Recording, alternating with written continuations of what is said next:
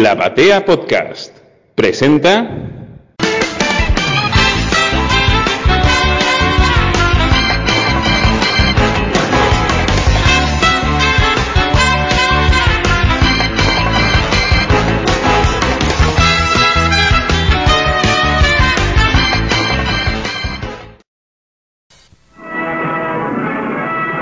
Superman. Más veloz que una bala. Más potente que una locomotora. No teme a las alturas. ¡Arriba en el cielo! ¡Es un ave! ¡Es un avión! ¡Es Superman! Sí, es Superman. Extraño visitante de mundos desconocidos que vino a la Tierra con poderes y habilidades sobrenaturales.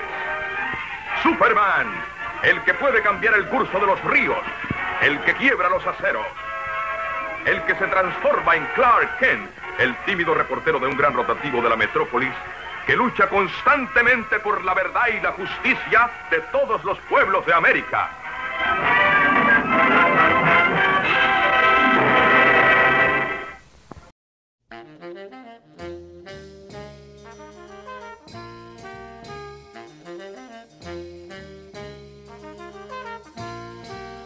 Hola, ¿cómo están?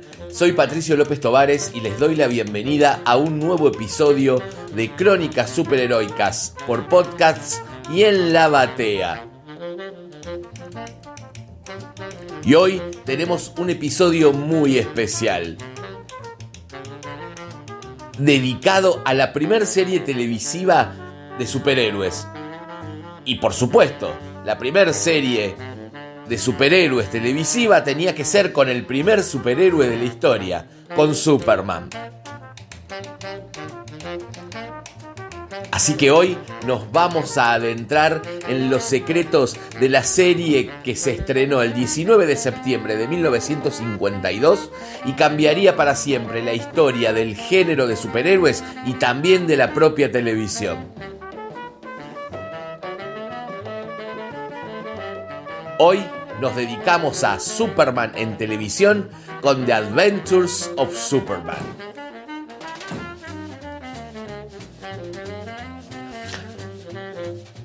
Y para poder entrar en la serie tenemos que hacer un poquitito de historia anterior, o por lo menos muy cercana. A finales de los 40, Jerry Siegel y Joe Schuster dejan la editorial, despedidos por Jack Lebowitz, porque siempre se confunde que Mort Weinsinger toma la decisión y en realidad es una decisión tomada por uno de los capos de la National en ese momento, Jack Lebowitz, bien pronunciado, eh, que es el que los despide. Y a partir de ese momento comienza una nueva etapa del hombre de acero, coincidente con el estreno del serial cinematográfico protagonizado por Kirk Allen, que ya le dedicaremos en algún momento una crónica exclusivamente al serial, que no sería el primero de un superhéroe, porque recordemos que el primer serial cinematográfico de un superhéroe le pertenece al Capitán Marvel, al actual Shazam. En 1948 se estrena el primer serial con un suceso impresionante, lo cual revitaliza a Superman de una forma muy particular porque comienza una nueva etapa en los cómics, en la radio sigue liderando y por primera vez se lo ve en cine. Para 1950 se estrena el segundo, el cual, a pesar de haber tenido un éxito menor que el primero, siguió manteniendo un interesante promedio de, espectadores que siguió revitalizando el cómics. Para ese momento, 1950, Jack Lebowitz tiene el poder máximo en la editorial. Y decide pedirle a Robert Maswell, Robert Maswell era el productor de la serie de radio desde el principio, y a Whitney Ellsworth que trabajen en el proyecto de una serie televisiva. Porque Lebowitz consideraba que la televisión era el gran medio que iba a irrumpir y que iba a hacerle competencia al cine y que iba a ayudar a potenciar la venta de los cómics. Robert Maxwell, para poder hacerse cargo de esta empresa, decide finalizar el programa de radio, por lo cual en 1951, luego de 10 años ininterrumpidos en el aire o un poquito más, baja el serial radiofónico de Superman, que pasaría a ser el serial de un superhéroe que más tiempo estuvo al aire en la radiofonía norteamericana. Liebowitz tenía una idea que era revolucionaria para ese momento. No quería terciarizar la serie televisiva, sino que pretendía que fuera producida por la editorial y que la editorial tuviese el control absoluto de la producción creativa, de la producción económica y que fuese un producto exclusivamente de la National. Lo cual para ese momento era absolutamente novedoso. Iba a ser la primera vez que un editorial iba a producir una serie televisiva en un medio que estaba recién comenzando, que era un medio todavía un poco... Estoy buscando una palabra, porque me sale arcaico, pero no es arcaico, sino básico, un medio que todavía estaba encontrando su lugar, todavía el cine era muy importante, la televisión recién nacía, la radio ocupaba también un espacio preponderante, no todo el mundo tenía televisión, estamos hablando de principio de los 50. Así que el hecho de que la editorial se hiciese cargo de la serie era absolutamente innovador y le permitiría tener un control absoluto de toda la creación y de lo económico, por supuesto.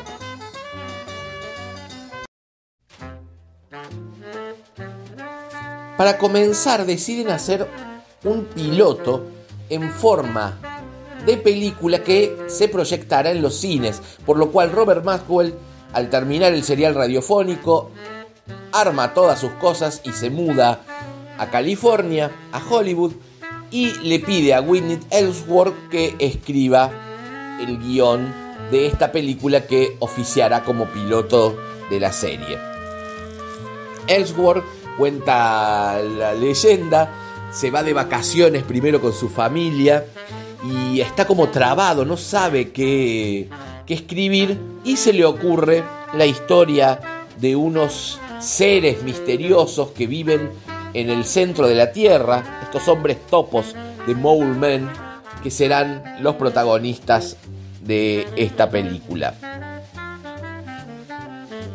Terminado el guion, ya Robert Maxwell audicionado a 200 actores para el papel de Superman y allí surge George Reeves como el elegido. Eh, George Reeves había tenido su momento de fama en lo que el viento se llevó, siendo uno de los gemelos que quería cortejar a Scarlett O'Hara, que aparecen en la primerísima escena de la película. Y para Baswell Reeves aportaba una serenidad que era como que traspasaba la pantalla. Por supuesto que realiza una interpretación de Clark Kent que quedará en la historia y que se aleja muchísimo de la interpretada por Kirk Allen en el cine.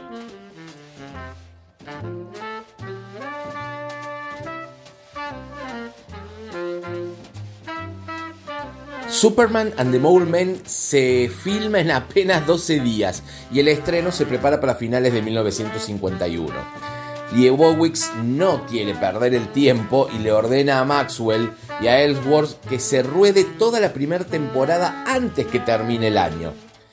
En la película, los únicos personajes protagónicos son Clark Kent y Lois Lane, interpretada por Phyllis Coates, y así le deja a Maxwell el margen para poder buscar actores idóneos para el resto de los papeles de la serie, Jimmy Olsen, Perry White y el inspector Henderson, era un personaje que se rescata del serial radiofónico. Tras una larga búsqueda, un extenso casting, Maxwell contrata a Charles Larson como Jimmy Olsen, a John Hamilton como Perry White y a Robert Shine como el inspector Henderson.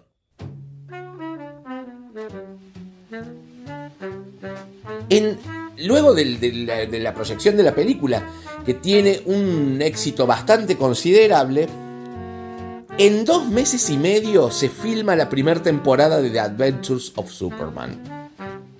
El primer episodio, Superman on Earth, muestra a Krypton, eh, a los Kent, muestra a un Clark adolescente. Es un episodio absolutamente maravilloso. Eh, Krypton eh, es los que no somos fanáticos de Flash Gordon. Pudimos reconocer todos los trajes del serial de Flash Gordon de los años 30 dentro del Consejo Kryptoniano y en el propio Jorel, que utiliza uno de los trajes que había vestido Buster Crab en el serial de Flash Gordon. Necesitaban también acotar gastos, por lo cual Liebowitz ordenó que se utilizaran los decorados al máximo posible. Entonces ahí ocurrió ocurrió algo que se mantuvo durante toda la serie, era que se filmaba todo un decorado completo todos los episodios. Por, por, eso siempre están Lois Lane, Jimmy Olsen, Perry White y Clark Kent con la misma ropa. Entonces se decidía, vamos a filmar la oficina de Perry White y se filmaban todas las escenas de todos los episodios. Por lo cual, también eso traía ciertas ciertos eh, confusiones porque no sabían qué episodio estaban filmando eh, había que apelar bastante al oficio de estos actores que eran maravillosos igualmente este sistema de, de grabar o filmar todo en un mismo estudio se utilizó durante mucho tiempo en Estados Unidos y fue el sistema de producción hasta no hace mucho tiempo, por ejemplo, de las novelas mexicanas. Durante, mucho tiempo se grababa todo un decorado, todos los episodios de un decorado, y de golpe tenían que hacer saltos temporales eh, en, en, las grabaciones y había que, como lo dije recién, a recurrir al oficio del actor. Un dato importante es que el equipo técnico lograse hacernos creer que el hombre volaba. Recordemos que en el serial cinematográfico el vuelo era suplantado por un dibujo animado. Para la serie se armaron sistemas de poleas, cables, algunos resultaron, otros no tanto. Eh, cada tanto George Reeves terminaba lastimado por alguno de los cables o de los arneses pero lograron, creo yo, esto en lo personal, un efecto bastante aceptable para la época y mucho más en los episodios y en la película en blanco y negro, pues era más fácil de trucarlo. En noviembre de 1951, Superman and the Mole se estrenó. La película tenía apenas una hora de duración, Superman solo aparece 20 minutos en la película, por lo cual Clark Kent acapara más el metraje, así como también los eh, personajes secundarios, Lois Lane, y aparece también una Lois intrépida, muy parecida a la Lois de Jerry Siegel y Joe Schuster. También la historia de, de la película que abogaba por la comprensión a lo desconocido estaba muy en línea con los cómics de Siegel, donde siempre se defendía alguna causa social. En este caso era el miedo al otro, a todo aquello que no se parezca a lo que la gente considera normal. Y eso era lo que ocurría con estos hombres topo. Uno no puede evitar pensar que Superman seguramente siente algo parecido. Esto es el, tópico fundamental de Superman. El sentirse eh, extraño ante, ante una humanidad que en momentos le es ajena y en momentos también es su otro. Un tema muy interesante para, para seguir desarrollando y que siempre que toquemos Superman vamos, vamos a tratar. Por supuesto que Superman se pone del lado de estos seres extraños e intenta comunicarse por todos los medios, es más, defendiéndolos incluso ante la ira del pueblo que quiere matarlos. Una muestra de la compasión del héroe, no sin antes decirle que no se lo merece al pueblo. Con Superman nos preocupamos mucho por mostrar un programa que fuera el adecuado para todos los públicos, declaró una vez George Reeves. Nunca pasamos con la violencia.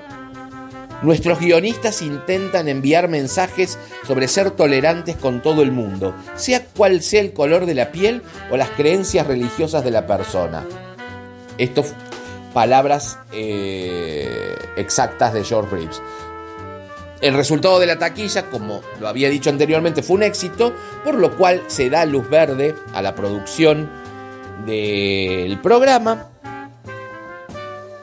Pero ocurre que no tienen patrocinador y no tienen dinero para ponerla al aire.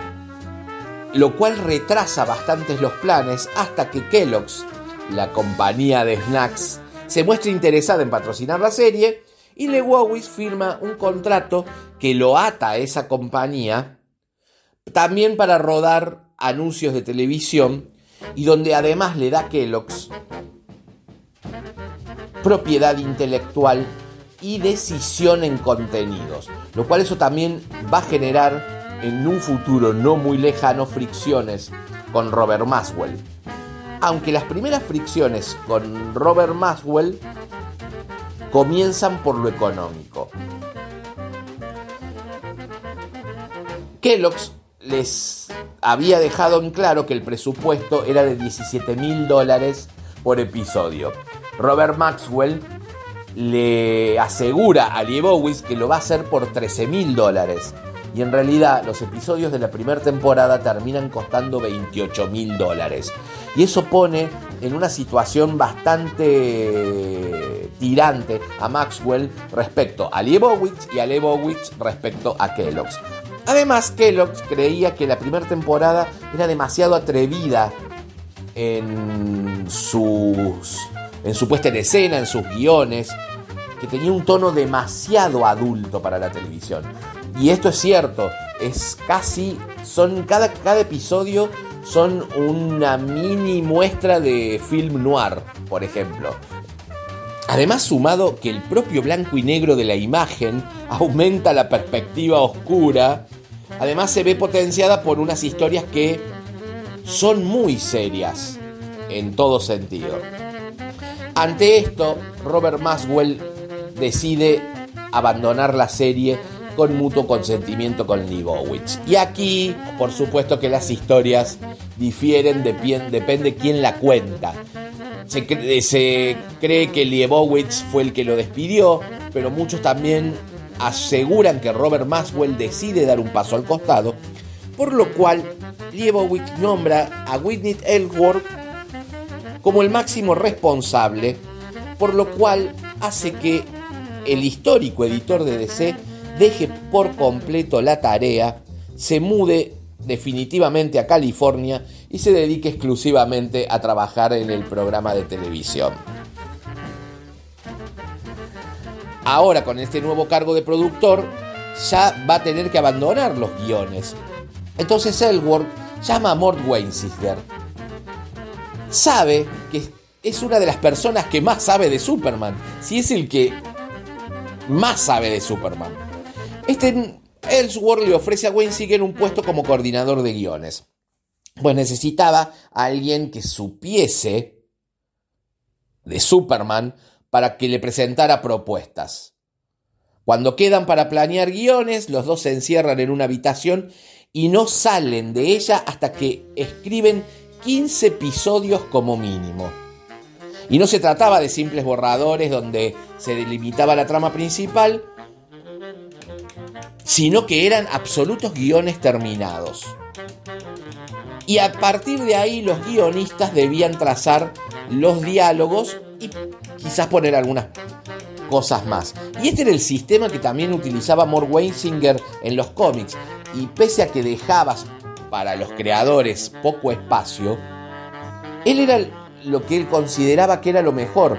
eh, Weinsinger en un momento había declarado, la gente siempre me ha acusado de ser un egocéntrico como editor porque siempre les he dicho a los guionistas qué argumentos tenían que llevar a cabo. Lo hago por una razón muy simple. Si le pido a un guionista que me entregue sus propias historias, si se pasa un fin de semana entero escribiendo cuatro guiones y luego no me gusta, es un fin de semana desperdiciado. Esta segunda temporada trae otro inconveniente. Lois Lane. Phyllis Coates tenía ya compromisos asumidos y al retrasarse un año la filmación de la segunda temporada, Adventures of Superman se quedaba sin uno de los elementos fundamentales, Lois Lane. Y para eso se decide convocar a Noel Neil, quien había sido la Lois Lane de los seriales de Kirk Allen. Neil va a ser Lois Lane hasta el final de la serie y se convierte en la actriz que más veces ha interpretado a Lois Lane en la historia. Y además es una de las más recordadas, una de las más queridas y más celebradas y por supuesto que está en los corazones de todos los super fanáticos de todo el mundo.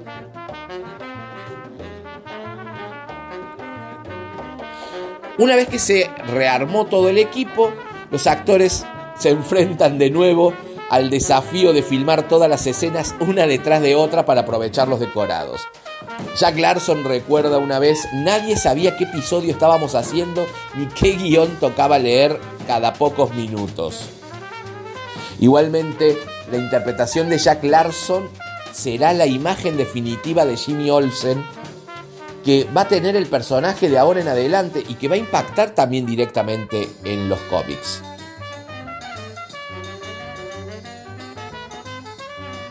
Cuando la segunda temporada se está rodando, también comienza un poco de esto de la censura en los cómics, el libro de Frederick Wertman eh, en contra del mundo del cómics, y una casa de brujas que llega hasta a uno de los actores de Superman, Robert Jane, el inspector Henderson. La casa de brujas por el comunismo, recuerdan. George Reeves aboga por su compañero y logran salvarle el puesto a este actor. La serie, por supuesto, es un suceso. La segunda temporada duplica el rating de la primera y empieza a impactar en esto de tener a Mort Weinsinger como coordinador de los guiones en los cómics. Y comenzará una retroalimentación donde episodios de la serie se replicarán en los cómics y viceversa. Episodios de los cómics que se realizarán en la serie. A veces tomando solamente el título y un concepto, como por ejemplo eh, Great Caesar Ghost, eh, donde Perry White se enfrenta al fantasma del César que él utiliza en su famoso dicho, que la, la historia en realidad cambia eh, sustancialmente entre el cómic y el episodio televisivo y sí rescata el título y algunos tópicos fundamentales. O también otra de los episodios Jimmy Olsen, editor, que también tiene muy pocos puntos en común. Como así también hay otros episodios que son calcados absolutamente. En 1954 la serie va a dar un gran salto y va a comenzar a filmarse a color. Siempre ese equipo, a pesar de eh, a veces tener que ajustar el presupuesto, pensaba a futuro porque consideraban que el color en cualquier momento iba a desembarcar completamente en la televisión y pensaban en las retransmisiones a futuro. Así que a partir de la tercera temporada la serie comenzó a rodarse a color, lo cual también trajo algunos inconvenientes técnicos, por ejemplo visuales, el vuelo se tuvo que hacer más simple porque era más difícil esconder los cables y los arneses a color. El traje cambió sustancialmente, el traje de Superman, y ya para esa época los guiones comenzaban a ser un poco más para niños. Igual ustedes saben que yo tengo como un pensamiento muy particular respecto a lo que es adulto y lo que es para niños. Em, ahí se intentaba en ese momento ser como muy tajante respecto a la segmentación del público, pero eh, creo que si es verdad, las primeras dos temporadas tienen quizás un tono más oscuro, más sombrío. La segunda cambia un poco también la Lois Lane, le da un tono más refrescante. Y por supuesto que si las temporadas a color son más jocosas, más divertidas y mucho más de aventura y no de misterio. Creo que eso es lo que cambia. Las primeras temporadas son más de misterios a resolver y las, las temporadas a color posteriores son aventuras, absoluta aventura, que también puede ser disfrutada por grandes y chicos por igual. La serie, a partir de la tercera temporada, comenzó a tener tres episodios por temporada, en una cuestión absolutamente de costos, eh, más allá del éxito, sostenerla era, era un tema. Y otra cosa que impactó en los cómics fue Jimmy Olsen y Lois Lane. Los personajes pasaron a ser muy queridos por el público de todo el mundo, porque lo que la serie le genera a Superman es una globalización mundial que no había tenido anteriormente. Entonces, Mort Weisinger decide que Jimmy Olsen y Lois Lane tendrán su propia revista. Liebowitz no cree en eso.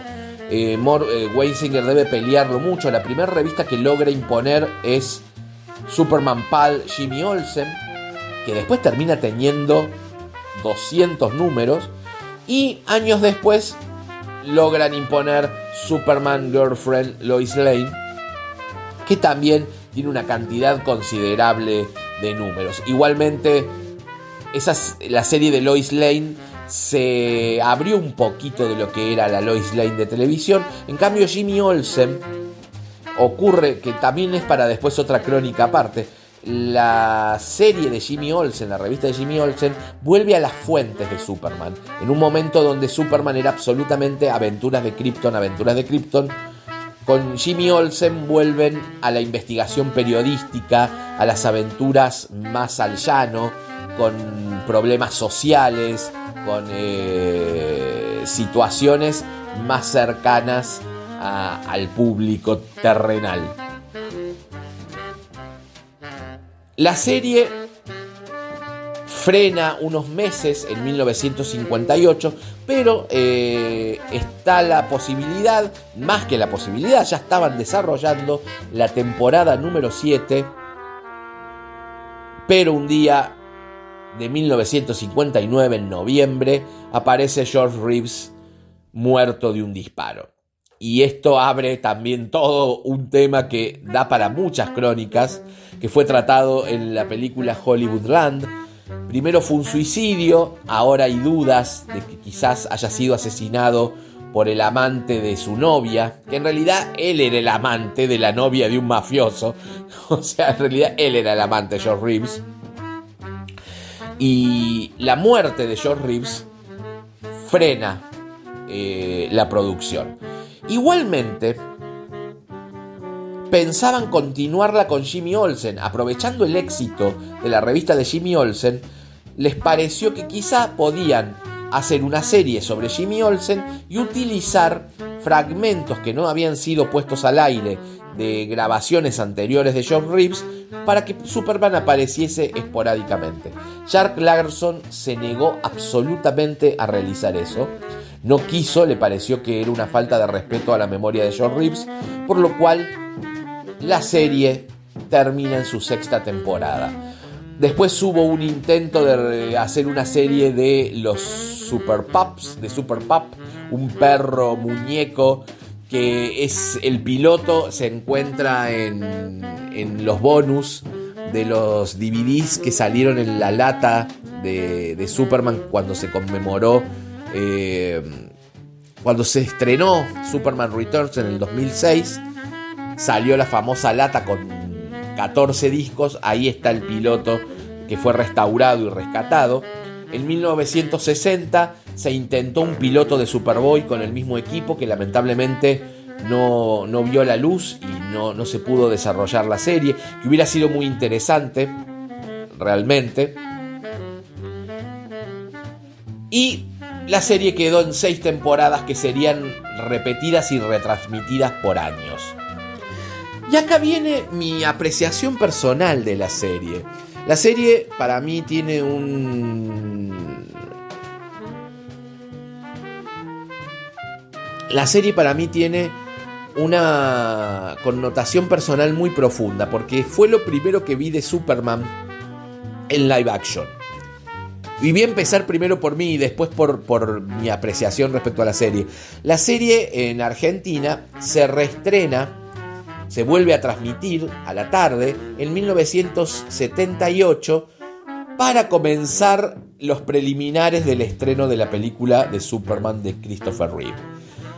Y hizo que mi generación, que en ese momento teníamos 7 años, pudiésemos ver a un Superman de carne y hueso volar y fue el primer Superman que yo imité. Eh, yo usaba de capa un delantal de mi abuela y le dejaba, los que se acuerdan de la serie, la capa tenía como una especie de gran espacio entre el cuello y la espalda.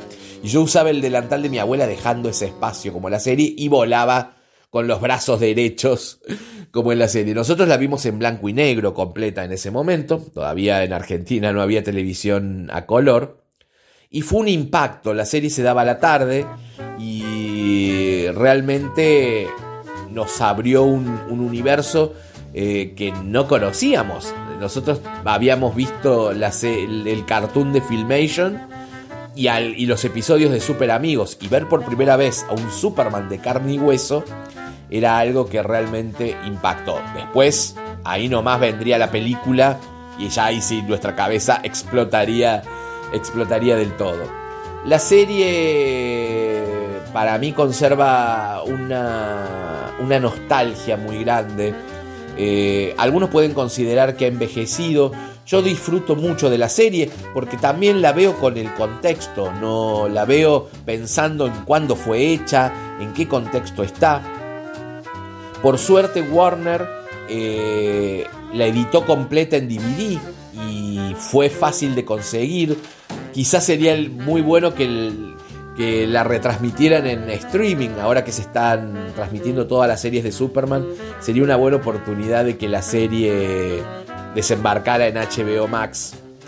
Es una serie que, tiene episodios muy buenos, episodios muy malos, pero la impronta que le puso George Reeves al personaje es imborrable.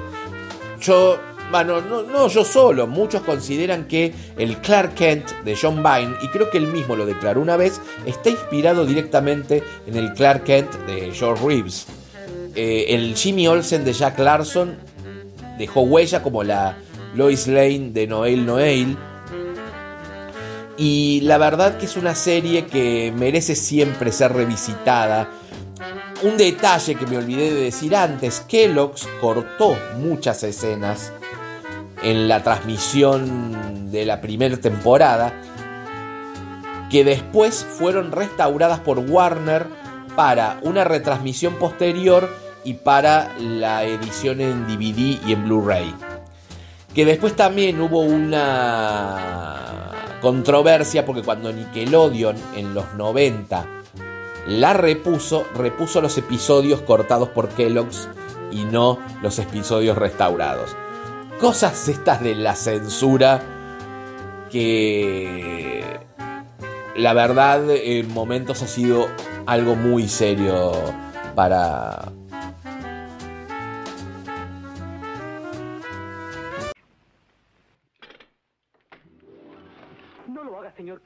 lo que le piden, no robe. La señorita Lane y yo le ayudaremos. ¿Cuánto hace que están ahí espiando? Clark, Jimmy te siguió desde tu apartamento y me llamó. Acabábamos de llegar cuando abrieron la puerta, pero ¿Que iba a abrir una caja? Bueno, ahora Curtis no necesitará arriesgarse. Sus amigos se quedarán aquí, Kent. Los usaremos como rehenes. Si avisa a la policía, no volverá a verlos con vida. Ahora traiga los diamantes. Muy bien, Jason, pero volveré. Recuerda que Jimmy Olsen y Luisa Lane son amigos míos. O, o lo eran.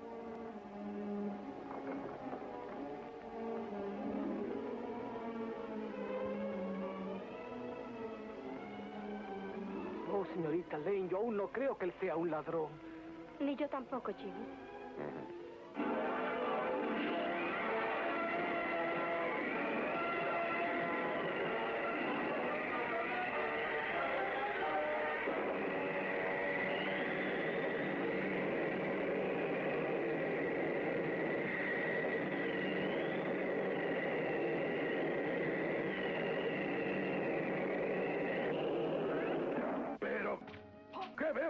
Es Superman. Entonces ya me conoce. Claro, Superman, aquí todo el mundo le conoce, pero yo no esperaba verlo nunca. Mi nombre es Bennett, hace años que trabajo en estas minas. Mucho gusto, señor Bennett. ¿Quiere tomar un poco de té? No, gracias, lo siento, pero tengo un poco de prisa. Quiero pedirle a usted un favor. Encantado, amigo.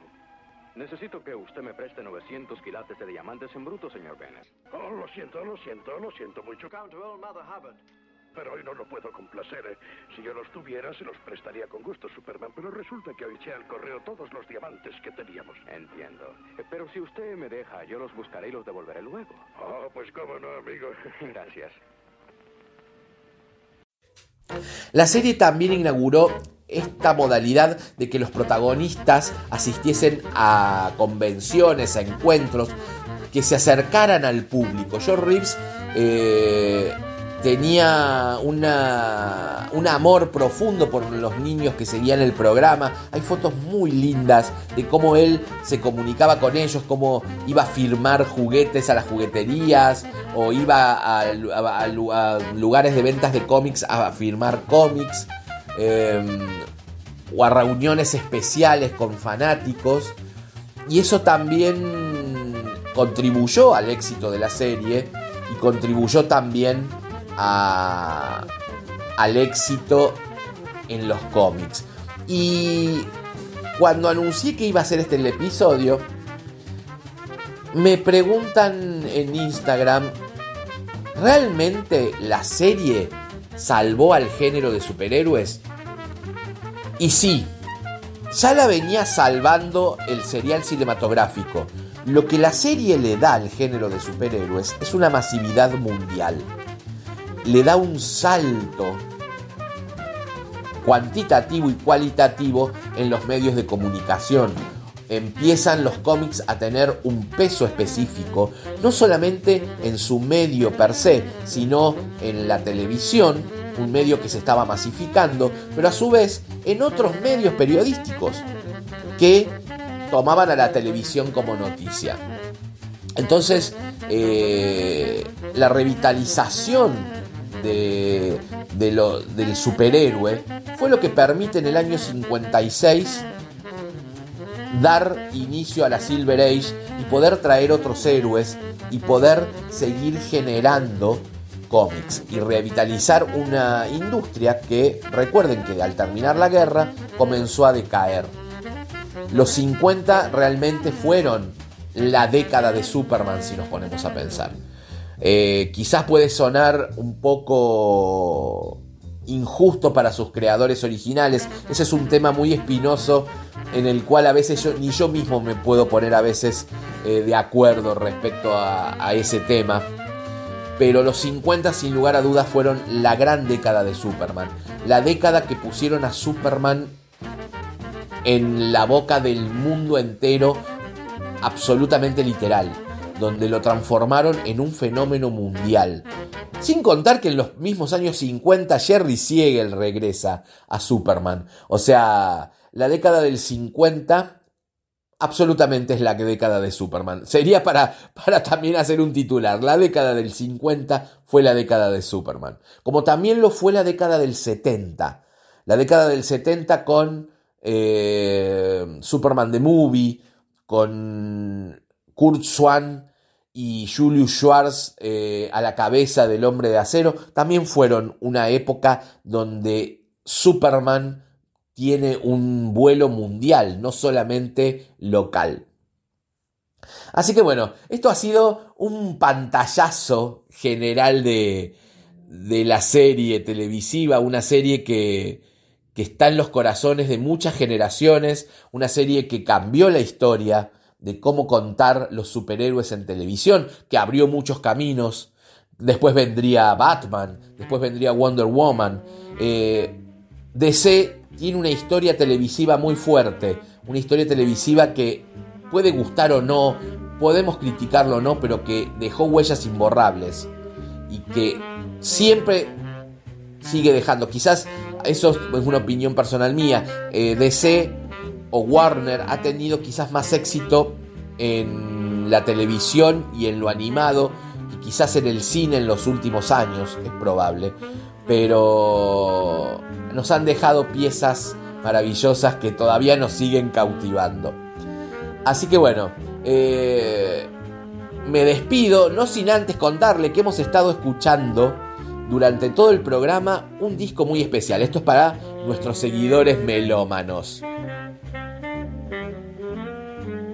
Hemos escuchado durante todo el programa el disco Pacific Jazz del Jerry Mulligan Quartet cuando Chet Baker ingresó a la formación jazz del mejor fabuloso con dos grosos, dos grandes que lo usamos para homenajear el año 1952, año en el que se estrenó las aventuras de Superman. Porque qué mejor para homenajear a, estas, a estos episodios de misterio y de casi cine negro, muy buen jazz. Así que bueno, escuchando esta buena música. Nos despedimos hasta el próximo programa. No sin antes de decirles que me sigan en las redes, en Instagram, Crónicas Superheroicas, o en mi cuenta personal, Patricio López Tovares, también en Facebook.